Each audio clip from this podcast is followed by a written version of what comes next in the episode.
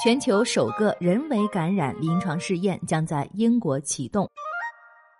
上个月十七号，英国政府宣布将在数周内启动一项临床试验，人为造成十八至三十岁的健康受试者感染新冠病毒，针对引发感染的病毒量等问题展开调查研究。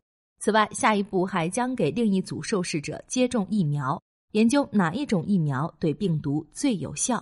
据悉，为保证受试者的安全，医生将二十四小时值班观察，而且第一阶段只会使用原始新冠病毒，不会使用变异病株。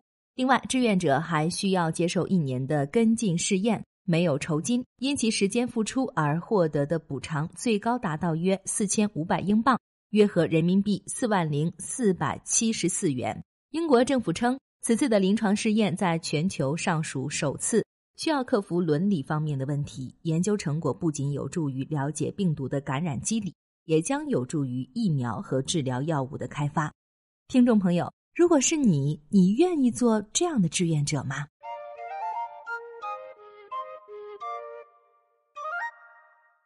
更多信息，请看日本网三 w 点 nippon 点 com。